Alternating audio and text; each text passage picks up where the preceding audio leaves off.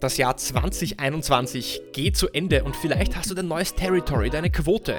Aber hast du dir überlegt, wie das letzte Jahr gelaufen ist, was gut lief, was schlecht lief, um daraus zu lernen, um ins nächste Jahr durchzustarten? Heute gebe ich dir neun Fragen mit, wie du über das letzte Jahr reflektieren kannst.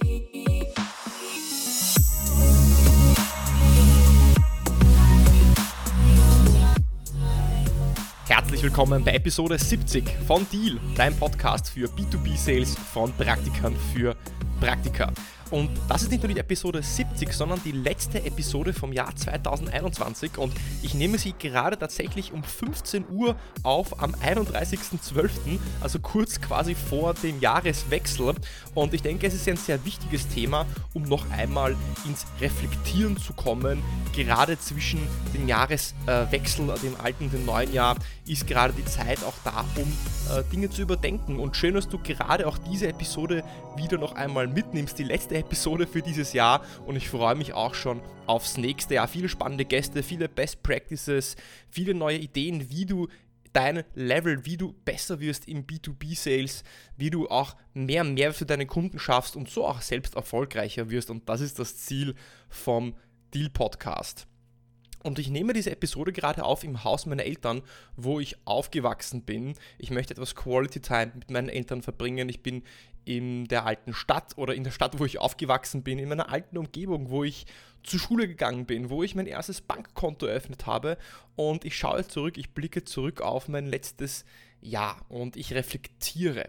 Und reflektieren ist ein wichtiger, wichtiger Teil vom Wachstum. Denn nur wenn du zurückschaust, was du denn äh, besser machen kannst, was du anders machen kannst, wie das letzte Jahr gelaufen ist, kannst du ja im nächsten Jahr etwas besser machen. Denn Sales ist ja ein Leistungssport und es geht um Ergebnisse. Ich nutze diese Metapher Leistungssport gerne, denn Leistungssportler reflektieren sich ja auch und trainieren, möchten sich verbessern, ihre Leistung steigern und immer eine Schippe drauflegen.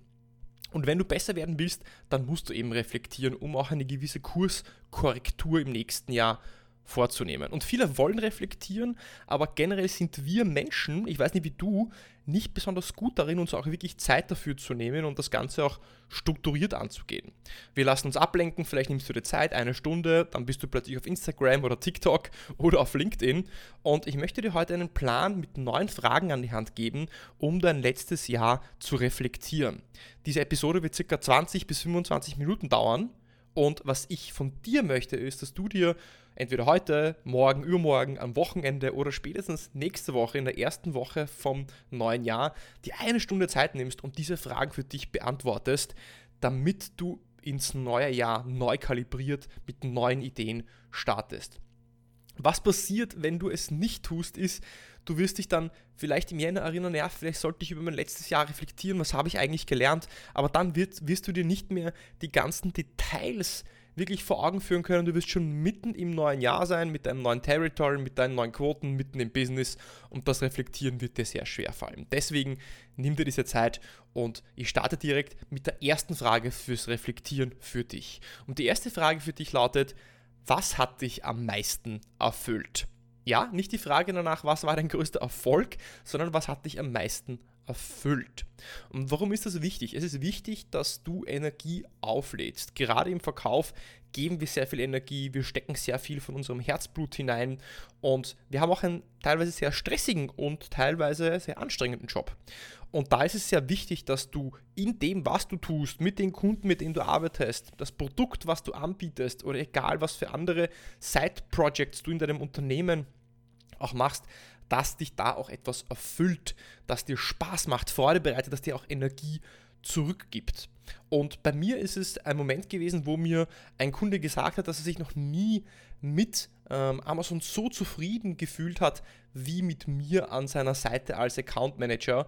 Und der zweite Moment war es, als mein Kollege gesagt hat, den ich gecoacht habe das ganze Jahr, dass er so viel von mir gelernt hat und er sich darauf freut, auch nächstes Jahr mit mir weiterzuwachsen, weil das war für mich so ein Moment, dass ich anderen Menschen was zurückgeben kann, meinen Beitrag leiste und andere Menschen auch, auch, auch groß machen kann um mich. Und ähm, ich möchte, dass du dir auch Gedanken machst, wenn du dir überlegt hast, was dich jetzt auch füllt hat, dass du dir Gedanken machst, wie du das auch nächstes Jahr aufrechterhalten kannst. Wie kannst du diese kleine Pflanze auch gießen, sodass sie wirklich auch nächstes Jahr weiter wächst und dass diese Momente der Erfüllung auch nächstes Jahr da sein werden. Denn oft nehmen wir Dinge als gegeben an oder selbstverständlich, weil sie so, ja, sie passieren einfach nebenbei her. Und wenn wir nicht aktiv daran arbeiten, diese auch zu nurturen, wie man auf Englisch sagen würde, dann vergehen diese. Die zweite Frage ist, was hat dich unzufrieden gemacht? Also das Gegenteil. Was hat dir Energie genommen? Was war mühsam? Was hat dir keinen Spaß gemacht?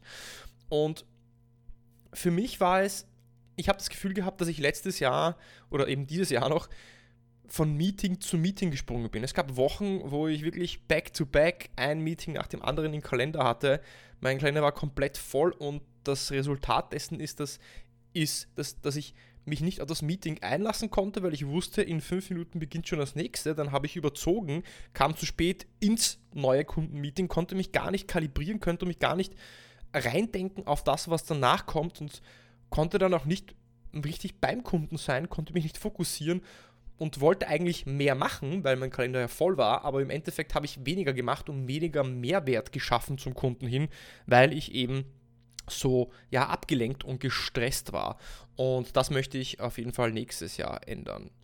Und was ich jetzt hier dir ganz wichtig ans Herz legen möchte, ist, ich möchte nicht, dass du jetzt über Punkte sprichst oder dir Punkte aufschreibst, die du über die du unzufrieden bist, die im Äußeren liegen, die im Externen liegen. Nicht externe Gründe, warum du unzufrieden bist, dass dein Territory zu schlecht war, dass deine Kunden nicht kaufen wollten, dass dein Manager nicht gut genug war, sondern ich möchte, dass du bewusst auf Dinge eingehst, auf deine eigenen Entscheidungen, auf Dinge, die du unter Kontrolle hast. Weil nur die Dinge, die du unter Kontrolle hast, die kannst du auch ändern. Also externalisiere ich nicht, mit was warst du unzufrieden, das auf deine eigenen Entscheidungen zurückzuführen ist.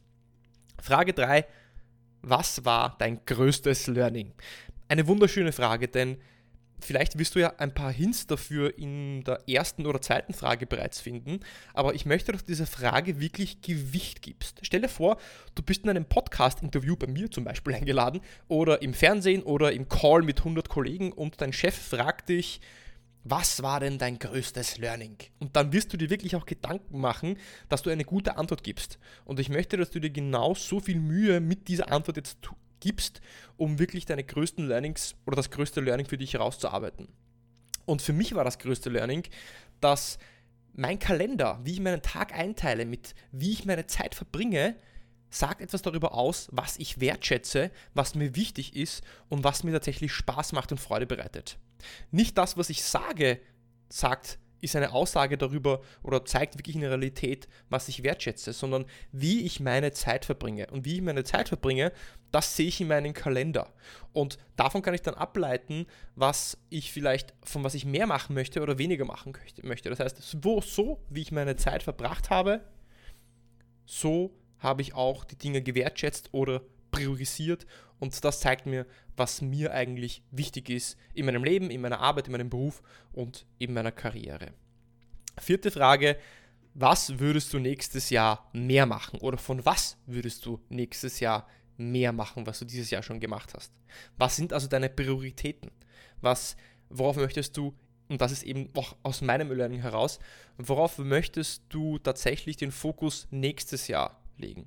Und für mich ist es, dass ich wirklich jede Woche mir drei Stunden Zeit nehmen will fürs Lernen. Lernen über das Produkt, das ich anbiete, über die Services, über verschiedene Strategien, über die Industrien, in, deren, in, die, äh, in denen meine Kunden sind.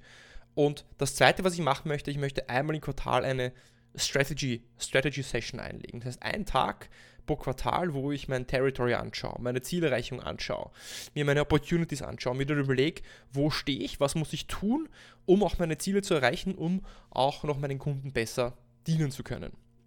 Frage Nummer 5. Du hast es richtig erraten, von was möchtest du weniger machen? Also das Gegenteil. Also was möchtest du depriorisieren? Wo möchtest du weniger Zeit reinstecken.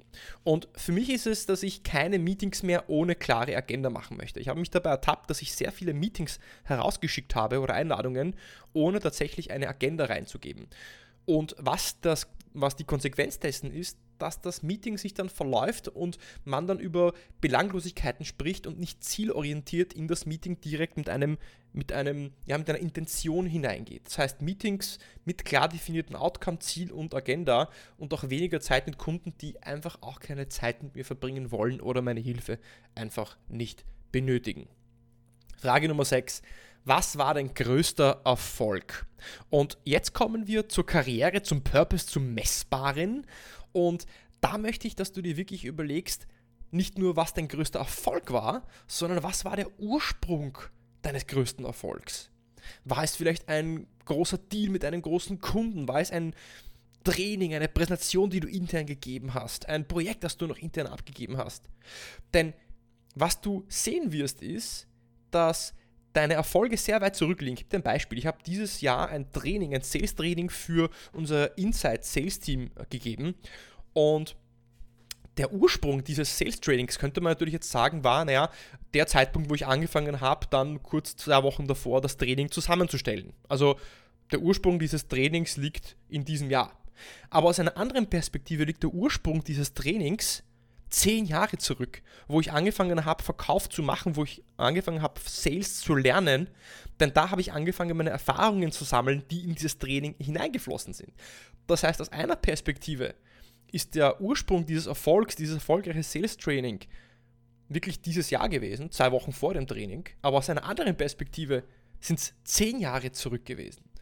Und wenn du das berücksichtigst, wenn du diese Perspektive hineinbringst, dann wirst du verstehen, wie wichtig langfristiges Denken ist.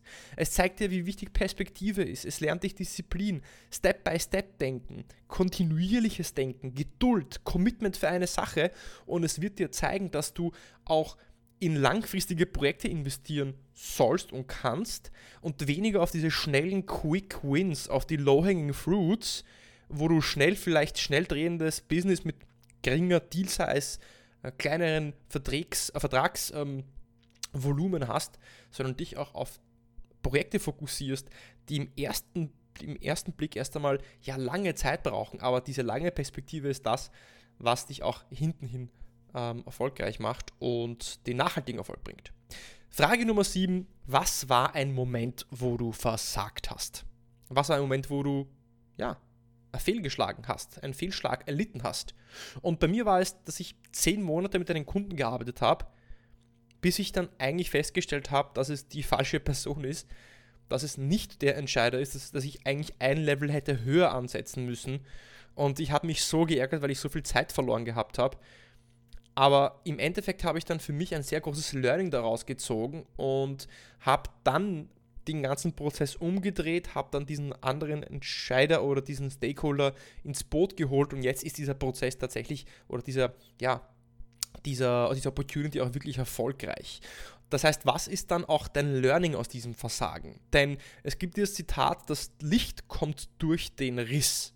Und es ist ja sehr schön, sich diese Metapher, dieses Bild anzuschauen. Das Licht kommt immer durch den Riss rein. Das heißt, erst wenn etwas bricht, erst wenn etwas nicht funktioniert, erst wenn etwas kaputt geht, kann Licht reinkommen und Momente eben, Momente, wo du versagst, sind Momente von Lernmöglichkeiten.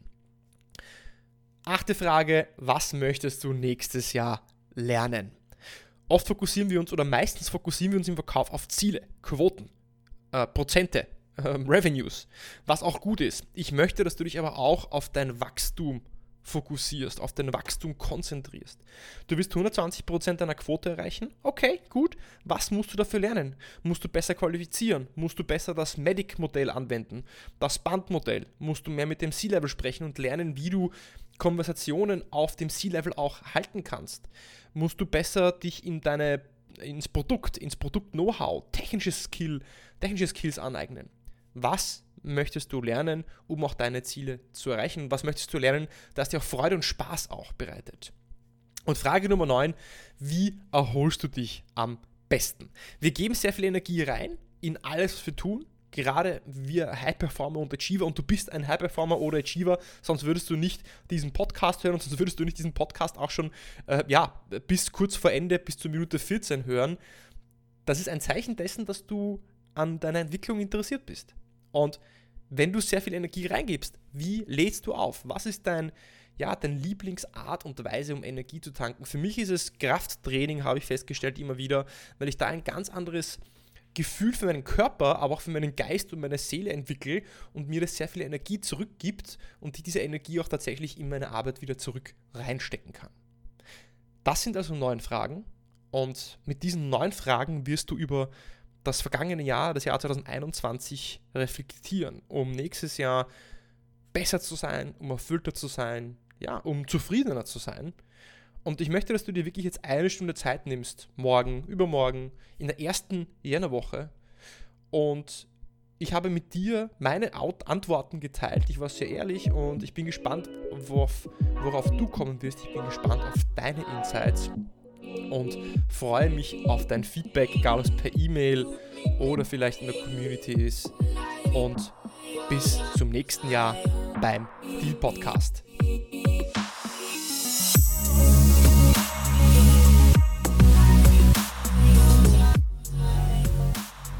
Das war's. 2021 ist geschlagen. Schön, dass du auch bei dieser letzten Folge dabei warst. Ich freue mich, dass du das ganze Jahr dabei warst, wenn du es tatsächlich auch warst. Und äh, wenn nicht, dann ja, du wirst nächstes Jahr viele neue Gelegenheiten haben, um wieder reinzuhören.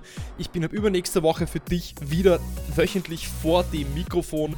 Ich freue mich auf dein Feedback. Ich freue mich auf Ideen, auf Vorschläge, auf Vorschläge vielleicht über spannende Interviewpartner, die ich einladen soll in dem Podcast. Ich wünsche dir heute, falls du die Episode tatsächlich heute noch am 31. 31.12. gehört hast, einen guten Rutsch ins neue Jahr. Falls du sie erst im nächsten Jahr hörst, dann hoffe ich, dass du schon auf voll auf Angriff bist und schon ins neue Jahr reingestartet bist. Und bis zur nächsten Woche beim Deal Podcast.